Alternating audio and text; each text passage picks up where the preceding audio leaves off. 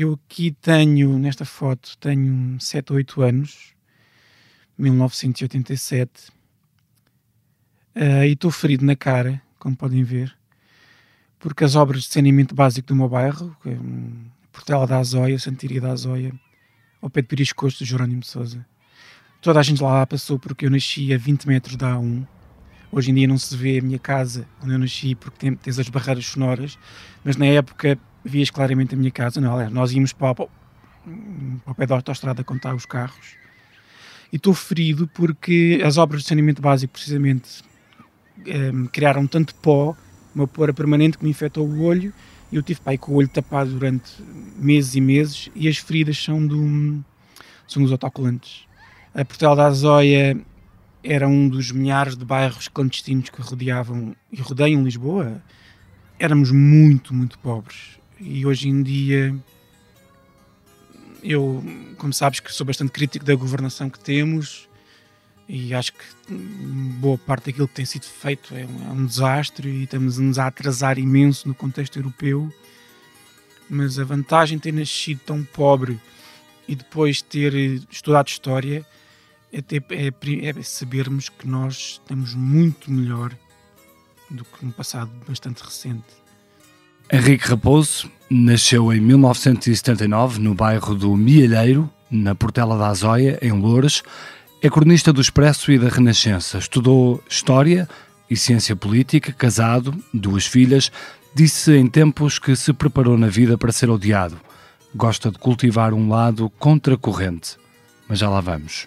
Eu sou o Bernardo Ferrão, nasci no Porto em 1976 e este é o Geração 70, um podcast com os protagonistas de hoje que nasceram naquela década, que é também a minha, e como as suas vidas, as nossas vidas, foram sendo moldadas por um país que tanto prometeu. Sejam bem-vindos.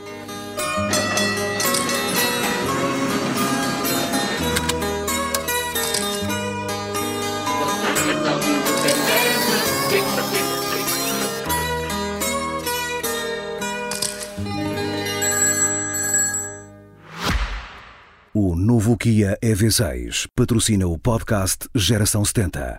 Kia. Movement that inspires. Henrique, nessa outra fotografia que trazes, uh, que é, presumo, da mesma idade. Sim, sim. Uh, estás num, num, quadro que era muito típico da altura. Uhum. Um, esse quadro estava onde? Estava em tua casa, suponho. E, é no meu quarto. E, e essa alcatifa também. Alcatifa, muito tempo, sim. Uh, eu trouxe esta foto uh, porque representa é, bem a época, isto é 86 por aí. Alcatifa, tens o fato de treino. Alcatifa castanha, daquela uh, bem felpuda. Bem felpuda. os gatos dos vizinhos adoravam vir para ali. E o quadro muito típico da época. O, e... quadro, o quadro é um quadro típico com o calendário, com giz. Com é? giz, sim. Um... E representava bem a esperança dos meus pais uh, na educação. Um, eu trouxe isto porque no contexto, naquele contexto, isto é a cintura industrial de Lisboa, eh, que estava, estava a desaparecer já nesta época por uma série de fatores. Um, mas o, o, a minha mãe, os meus, meus tios, os meus vizinhos trabalhavam todos nas fábricas. Fábricas de? Um, carros, empilhadores, detergentes, uh, you name it. É, é, tudo o que tu quisesses era feito na velha cintura industrial de Lisboa, entre Vila Franca e Sacavém. Portanto, era, era, era uma família de operários fabris. sim, um, portanto, eles, a minha, minha família originária do Alentejo migraram para, para a Grande Lisboa. Uh, a primeira memória do meu pai é de terror, porque são as 6 de 67 um, já não viviam em barracas, aliás, o meu pai não vivia em barracas. Quando o meu avô trouxe os, os, os, meus dois tios que vieram na migração original, eles viveram em barracas, ali na zona de Piriscocho, na zona do Jerónimo de Souza. É, eu digo Jerónimo de Souza porque é fácil localizar. Um, depois conseguiram uma casa e aí trouxeram toda a gente, inclusive a minha avó e, o, e, os, e os, os, irmãos mais novos, entre os quais estava o meu pai que já fez a quarta classe aqui em São João da Talha. E esse quadro era uma aposta uh, na educação, a, a, aposta que se podia fazer na educação?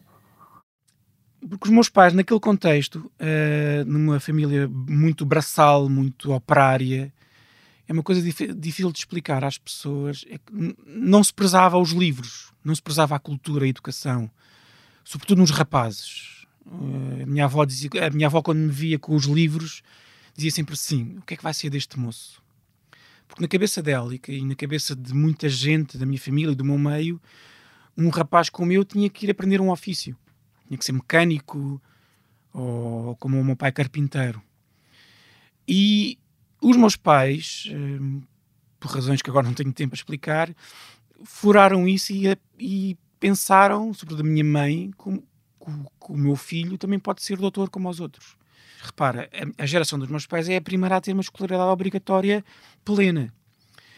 É, e a televisão, as revistas, uh, o cinema. Já respiravam outro ar. Respiravam um ar europeu, que os meus tios mais velhos não respiraram. E estavam numa espécie de uma redoma uh, pobreza, de pobreza e de, de, uma, de uma linguagem austera que levava, que, que levava. Olha, tens um filme é no país, mas tem, é a mesma lógica. O Fences, do Denzel Washington. Uhum.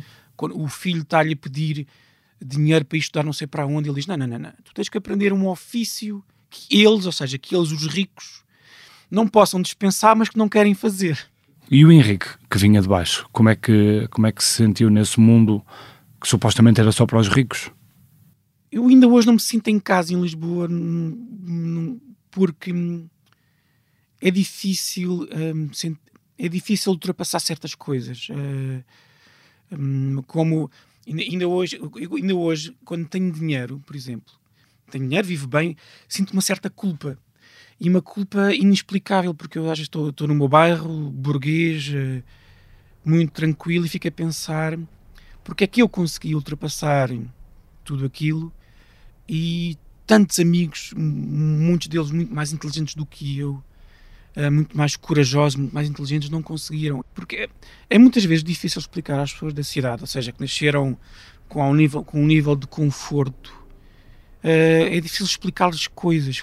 Por exemplo, porque é que muitos amigos meus, muito mais inteligentes do que eu, tinham vergonha da sua inteligência, tinham vergonha de ler, tinham vergonha de escrever bem, uh, porque eram imediatamente associados a alcunhas alcunhas femininas que eram um desastre para a reputação de um rapaz na rua. Um, um, rapaz tinha que se impor através da força, tinha que jogar bem à bola, tinha que ser bom a andar à pancada, tinha que, tinha que aos 15 anos tinha que ir para a fábrica.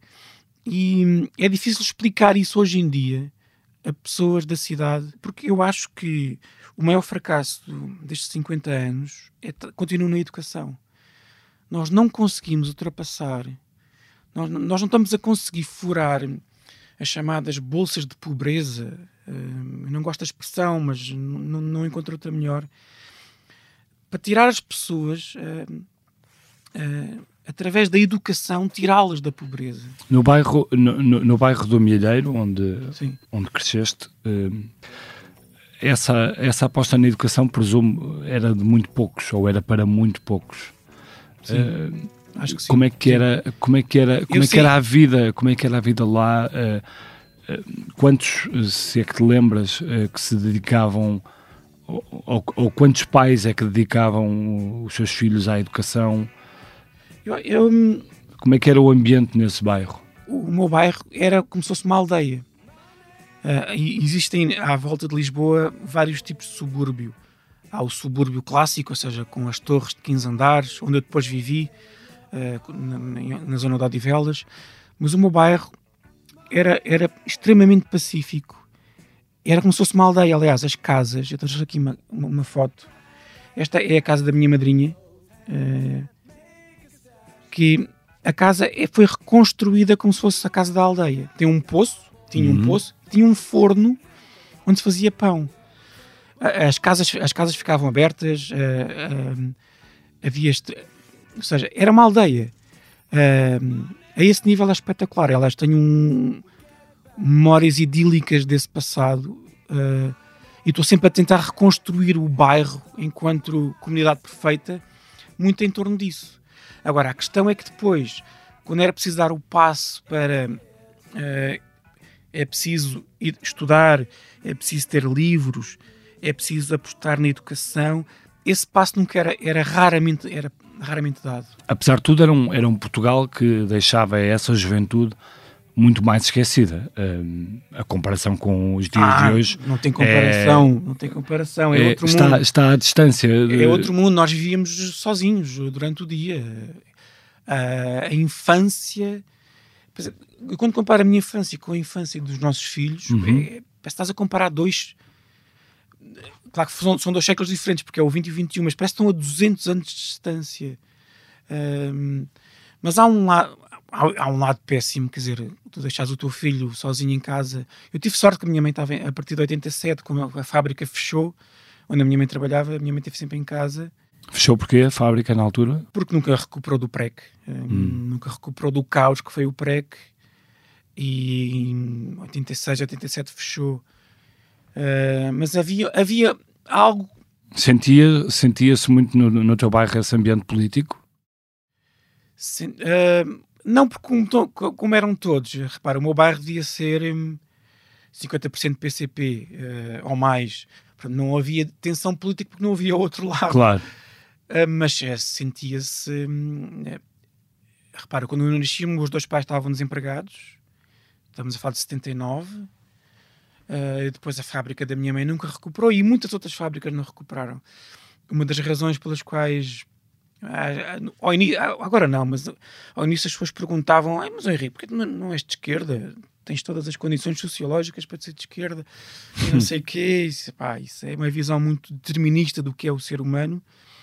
E, e uma das razões por qual eu não, não podia ser de esquerda é que eu, eu cresci com a minha mãe a dizer e bem que os sindicatos e o PCP destruíram a fábrica onde ela trabalhava e a do meu pai também. E a minha, a minha mãe aderiu à, à, à extrema-esquerda e, ao, ao sindicato. O meu pai nunca foi nessa. Uh, acabaria por ser empresário. E nunca, nunca e te eu, sentiste influenciado nesse, nesse ambiente? Uh, repara, há, há, uma coisa muito boa no ambiente do, do, do PCP, uh, ah, que era a criação do bairro, as associações de moradores, o rancho folclórico, uh, que eram tudo emanações da fábrica. O sentido de comunidade. O sentido de comunidade. Uh, as pessoas na fábrica uh, tinha, criavam esse ambiente de corpo, através do sindicato ou da comissão de trabalhadores, e depois isso ia para o bairro. Ganhavam mais força em conjunto. Claro. E esse é o lado bom que se perdeu. hoje em dia as pessoas estão muito, são átomos separados e não têm um sentido de corpo, um sentido de comunidade. Um, e por isso estão a ser arregimentados por outra força política que se chama Chega. É uma coisa hum, muito, hum, muito reveladora do tempo que estamos a viver. Eu, eu conheço pessoas que são filhas de PCPs velha guarda, a tropa de choque do PCP, uh, aqueles operários que foram apertar com os senhores doutores da Assembleia da República, que hoje em dia votam Chega. Ehm, porque, porque o sentimento está cá, não é? Eu, Faltava se calhar alguma representação, é isso? As pessoas sentem-se é, nesta pobreza suburbana, as pessoas sentem-se sozinhas. A, fa família, a família é muito curta. Repare, eu, se a minha mãe quisesse trabalhar, eu tinha, se quisesse ir a algum lado, tinha a avó, a tia, as tias, tinha três ou quatro tias, três ou quatro vizinhas. Era uma, uma aldeia há aquela história que é preciso uma aldeia para criar um filho. E eu tive essa aldeia.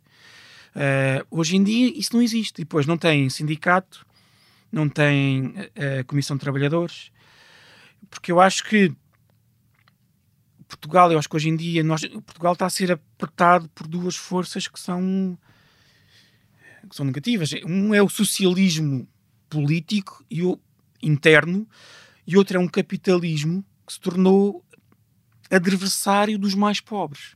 O capitalismo internacional. Quando tu, quando tu tiraste, eu sempre fui adepto do capitalismo, mas no sentido, tu tens de ter as fábricas, claro. tens de ter as empresas que criem um efeito de cascata de distribuição de riqueza para toda a gente. Isso durante a, a, a primeira metade, a segunda metade do século XX português, é isso. Repara, os, os, meus pais vêm do Alentejo, de uma pobreza que até para mim é, é inconcebível. Eu tentei mostrar isso no Alentejo Prometido, o meu livro anterior. A pobreza que os meus pais viviam nos anos 50 no Alentejo era, era, é, é uma pobreza que hoje em dia eu para explicar a alguém só tenho que recorrer a um imaginário apocalíptico daqueles filmes tipo Walking Dead. Eles vêm para a Grande Lisboa, uh, trabalham em fábricas, começam a ter um rendimento uh, visível, remotamente europeu, conseguem que os filhos estudem, e isso está sempre ancorado na chamada Cintura Industrial de Lisboa, conhece fábricas. E, e, tu na fábrica, tu tens, empregas o, o, engenheiro, empregas os doutores, para usar a linguagem do povo, mas empregas toda uma cadeia de, de pessoas que está ali, que são técnicos, são mecânicos, que são pessoas por uma série... Chama, vou chamar de libertários, que acham que o, o mérito é sempre possível. Uh, eu, eu acho que não, porque há pessoas que nascem tão pobres que não vão conseguir estudar, porque vai, vão não saem sempre, do ciclo. Vão ter sempre no caminho uma pedra que não, vai, não vão conseguir mudar. E nós temos que ter percepção que nem toda a gente vai conseguir tirar um PhD em programação informática. E que temos que ter na economia empregos uh, no, no, meio. Porque hoje em dia, nas grandes cidades europeias, e Lisboa não é diferente, tens empregos ou muito humildes, são as pessoas que limpam a escada e etc. Ou depois tens os empregos para quem já fez estudos superiores. No meio, há toda uma cadeia de, de produção. De, por exemplo, uma das coisas que me salvou intelectualmente foi o VHS, o vídeo. Hum. Cheguei a ter 500 cassetes VHS. Eu, quando aquilo avariava, eu ia lá ao senhor, quando eu morava na Póvoa, o senhor Carrapato, ele tinha três ou quatro pessoas que trabalhavam para ele, que estavam a consertar ou seja, esse tipo de emprego desapareceu. Hoje provavelmente seria feito por, eh, por imigrantes. Eh, não, tipo. é que nem sequer existe. Eu acho que hoje em dia. não, coisa... não existe porque o VHS também. Uh, sim, mas não, já não se arranja nada. É, é, hoje é em dia compra-se tudo novo. Exatamente. E uh, eu espero que uma das coisas positivas que, que resultem de, de, das crises que estamos a viver, a pandemia e a guerra, é que voltes a pensar que no, na Europa é preciso termos uma economia que olhe para toda a gente.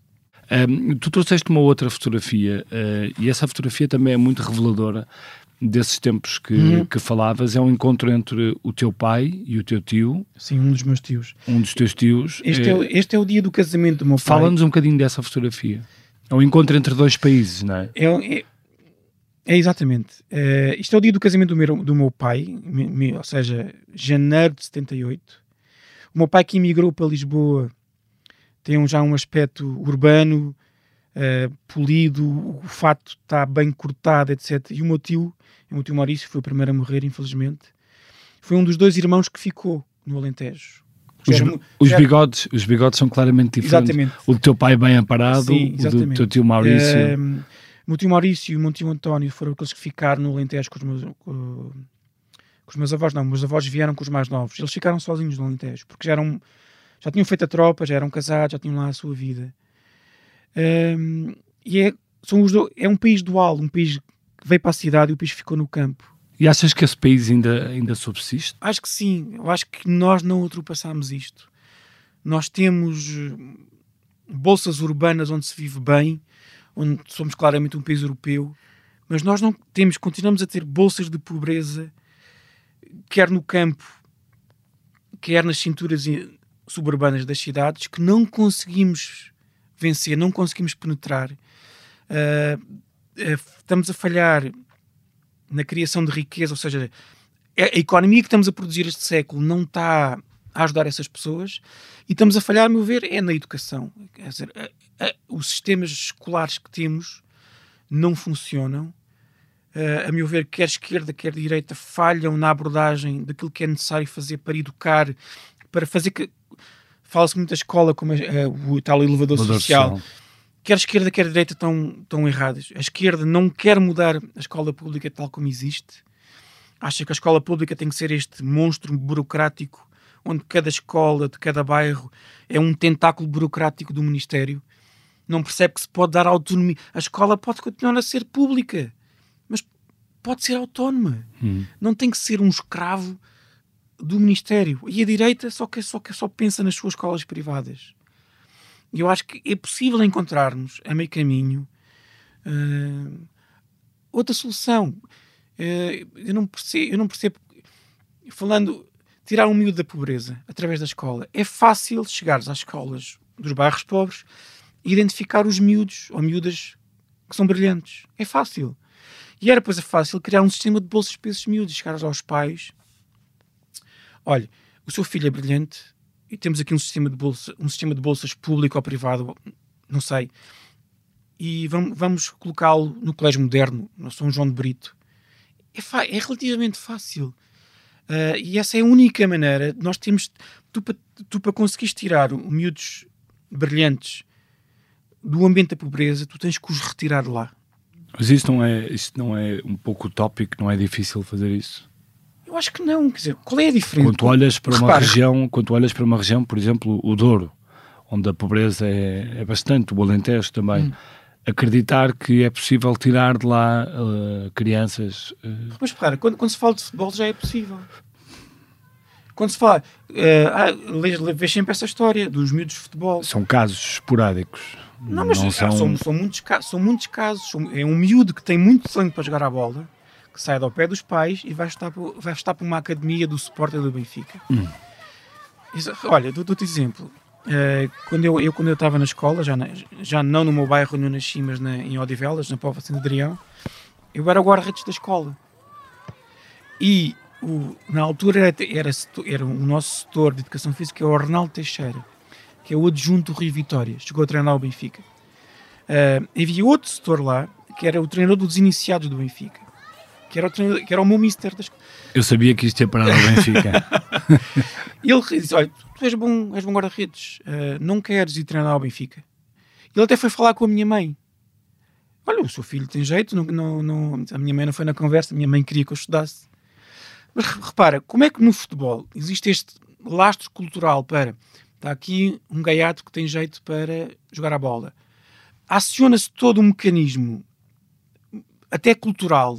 Vamos buscar este miúdo para pô-lo no Benfica. Porque é que não se consegue fazer isto quando o miúdo tem jeito para escrever, quando é bom a matemática? Algum desse trabalho já é feito por eh, associações, em apoio com, a, igreja, com, com a Igreja? Eh, não, não é o suficiente. Claro que o Estado podia ter um papel mais... Repare, esquece os privados. Vamos só olhar para as escolas públicas. Era muito fácil pegar um miúdo de um, de um bairro complicado e pô-lo numa escola pública aqui em Lisboa, no Pedro mas, Nunes. Mas quantos miúdos há num bairro complicado, Eric? São vários. São vários, mas, mas, tu chegas, se tu fores falar com os professores dessa, dessa escola complicada, eles sabem identificar-te quem é que logo à cabeça dão-te logo 10, 20 nomes de miúdos que podiam uh, prosperar academicamente se fossem para outro sítio. Tu achas que o país se perdeu, de certa forma, nessa questão da educação, sobretudo, ou, ou há outros fatores que, que persistem em não ser resolvidos? Eu acho que temos vários bloqueios. Uma delas é a educação. Outra, uh, eu acho que tem a ver com. E acho que não estamos sozinhos, tem a ver, é uma questão civilizacional. É o conceito de família. Repara, o nosso maior problema hoje em dia é que somos um país envelhecido. Uh, não, temos, não, não temos crianças, não temos jovens. E, uh, isso tem a ver com um certo colapso da família. Isso tem a ver com, a meu ver, a revisão do papel do pai. Uh, não sei se queremos, não sei se queres ir para aí. Porque acho que os homens, fala-se muito da masculinidade tóxica, e eu acho que isso é uma péssima conversa, porque não podes dizer que o homem, que o rapaz é tóxico por inerência. Uh, eu acho que é preciso rever o papel do pai, da paternidade. A maior, a maior revolução cultural do, do século XX, e aí foi feita pelas mulheres portuguesas, foi da mãe a mãe sai de casa e vai trabalhar. E eu acho que os homens, e os homens portugueses são particularmente, acho eu, particularmente atrasados nesse ponto, não acompanharam. Ou seja, não acompanharam a ideia de que é, tem que partilhar o trabalho doméstico com as mulheres. Uh, isso, cria, isso cria um problema, uh, um problema dramático, que é não, nós não estamos, a, uh, não estamos a formar famílias e uh, não estamos a criar, não estamos a ter bebés, não estamos a, não estamos a renovar demograficamente, porque das duas ou mais, as pessoas nem, nem sequer se casam, ou quando se casam, tem só um e há um, e há um divórcio quase instantâneo. E isso está a criar um, esta, esta sociedade onde as pessoas estão cada vez mais sozinhas. Ou porque o país não dá condições às gerações mais novas para constituírem família. Também, também. Mas falamos, é isso que falamos de há pouco. Nós veja, estamos, nós estamos, veja essa crise uh, em que vivemos da, neste momento. A crise da habitação. Hoje, da habitação, hoje, da inflação. De... Hoje, hoje em dia, eh, repare, eu quando vim para Lisboa eh, e tentei, eu nunca quis comprar casa, por uma série de razões, a ideia de ter uma dívida tão grande no, aos 20 anos, aos 20 tal anos, parecia-me e parece-me um absurdo. Uh, Restava-me alugar casa e alugar casa em Lisboa era extremamente difícil porque a velha lei das rendas destruiu o mercado de arrendamento. E, e quando lá consegui arranjar casas, quando se fez a, a, mudança da lei das rendas, eu finalmente pensei: olha, finalmente vamos ter um mercado de arrendamento. Com a Assunção Cristas. Vamos ter finalmente um mercado de arrendamento normal, de um país normal europeu. Ninguém estava à espera, eu pelo menos não estava, de que, por uma série de fatores, Lisboa se transformasse numa espécie de retiro hum, turístico eh, para não estava à espera que aquele uh, regime de isenção fiscal que é dado a estrangeiros transformasse Lisboa hum, num recinto só para estrangeiros e onde os portugueses têm, têm muita dificuldade em entrar. Um, e não é só Lisboa. Mas é também Lisboa. Não, há, mas não achas, como a atual Ministra da Habitação, que todos têm direito a viver eh, no centro de Lisboa? Não, eu não acho isso. Eu acho é que é muito difícil, eu acho que não é normal para, imagina, um casal que viva, que, que ganhe bem para o nível de vida português. Eu acho que, eu acho que algo está errado quando um casal que, até para as finanças portuguesas, é tratado como um rico, não consiga comprar uma casa no, no, na sua cidade. Acho que há, há, algo que está radicalmente errado quando estamos a viver uh, nesse contexto. Sim, mas o conceito de rico e de classe média também tem vindo a ser muito alterado. Sim, nomeada, eu, nomeadamente por este governo. O que é classe está, média hoje? O, está, o Estado acha que, que a minha mulher somos ricos e somos taxados como se fôssemos milionário. O que explica porque é que tanta gente da minha geração e abaixo da minha geração imigra, porque tu imigras para a República Checa ou para a Irlanda uh, e de 2 mil euros ficas com 1.500 ou 1.700 e aqui ficas com 1.000. E não há volta a dar, enquanto isso for assim... E com 1.000 se calhar és classe média. E com 1.000 és tratado como classe média em Portugal, exatamente.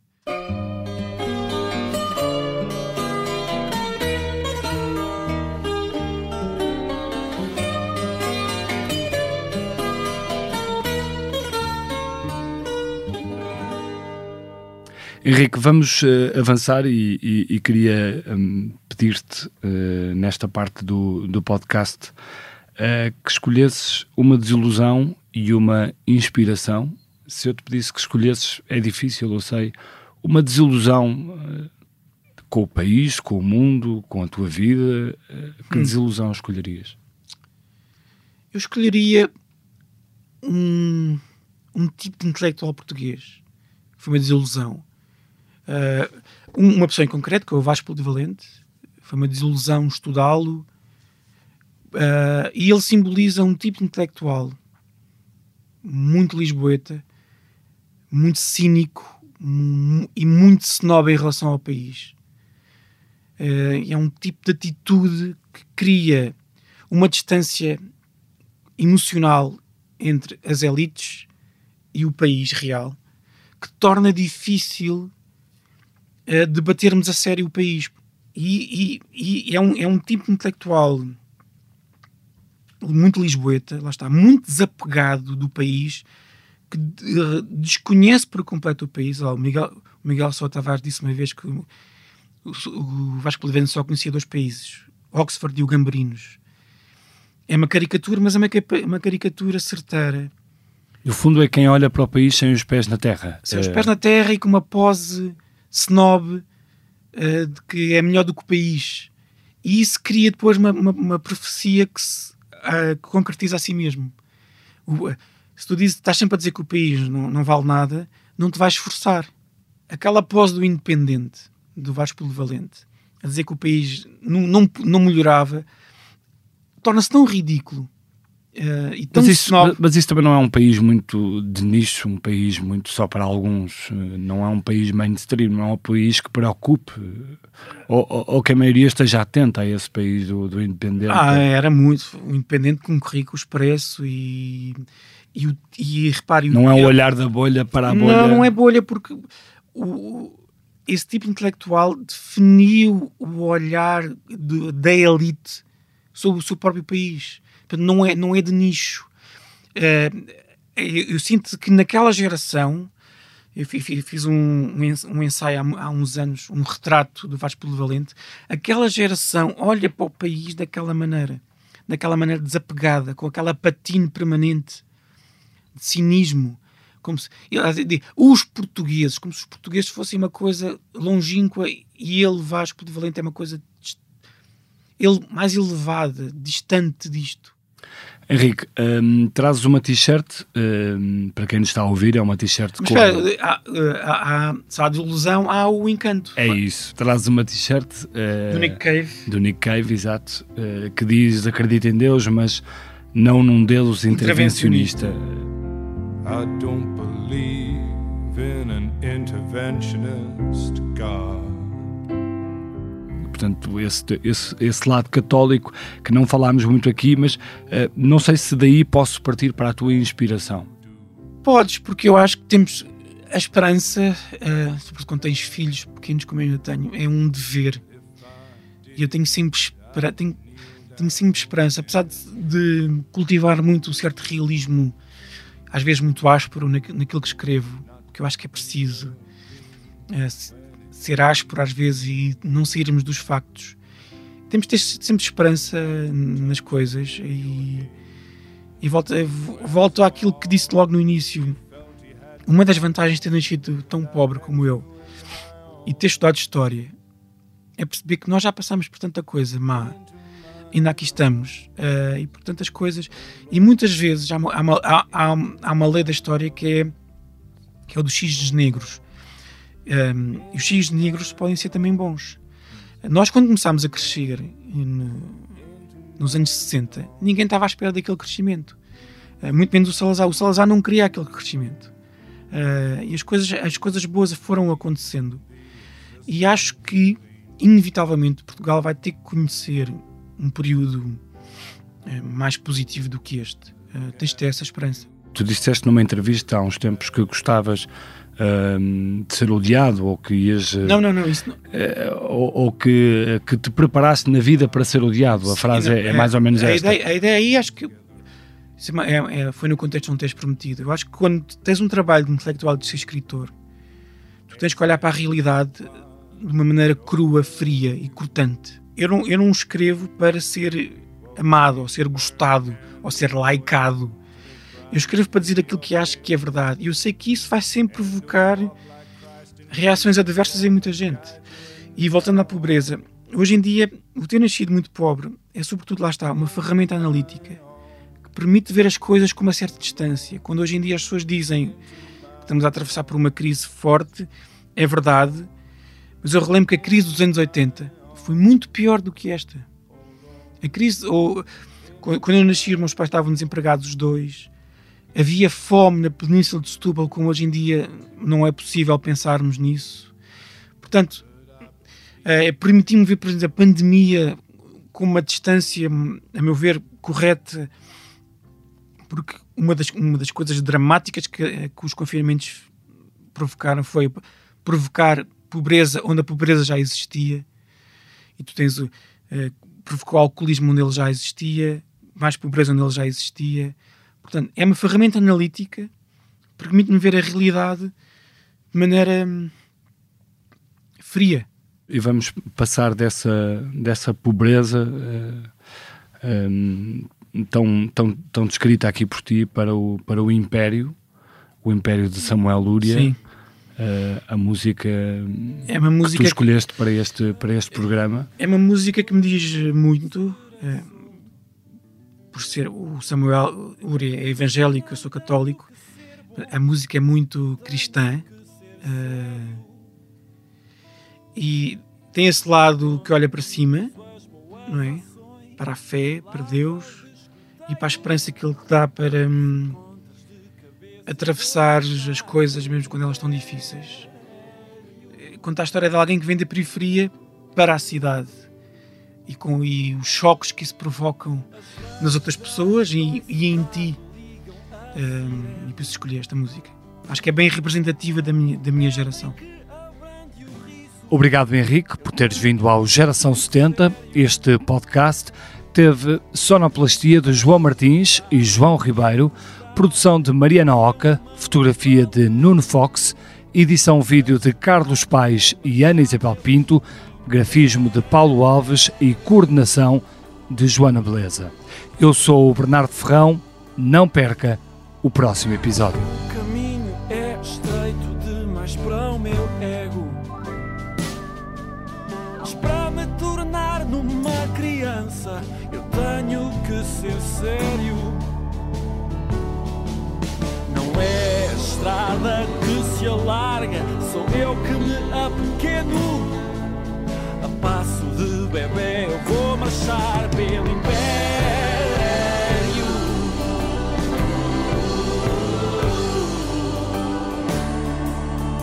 Ser imperialista é coisa tida do passado.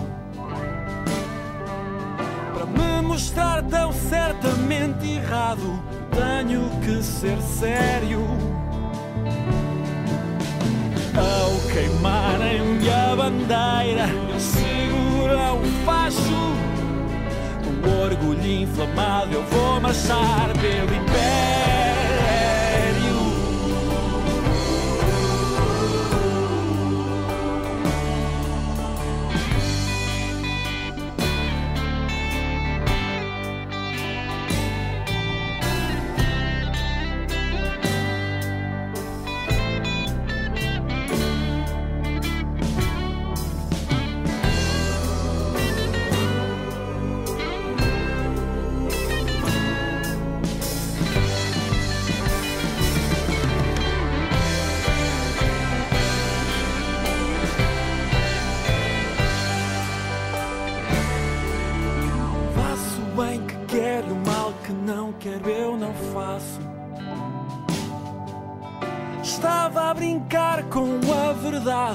Eu tenho que ser sério.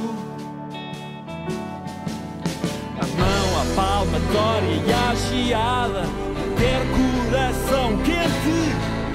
Se estrada congelada, eu vou marchar pelo império.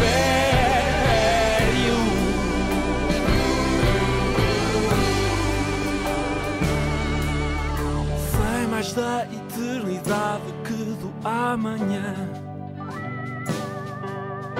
para um futuro risonho, eu tenho que ser sério. Pedir a mão para não perder o pé e saber pedir perdão. Com carga aliviada, eu vou marchar pelo império.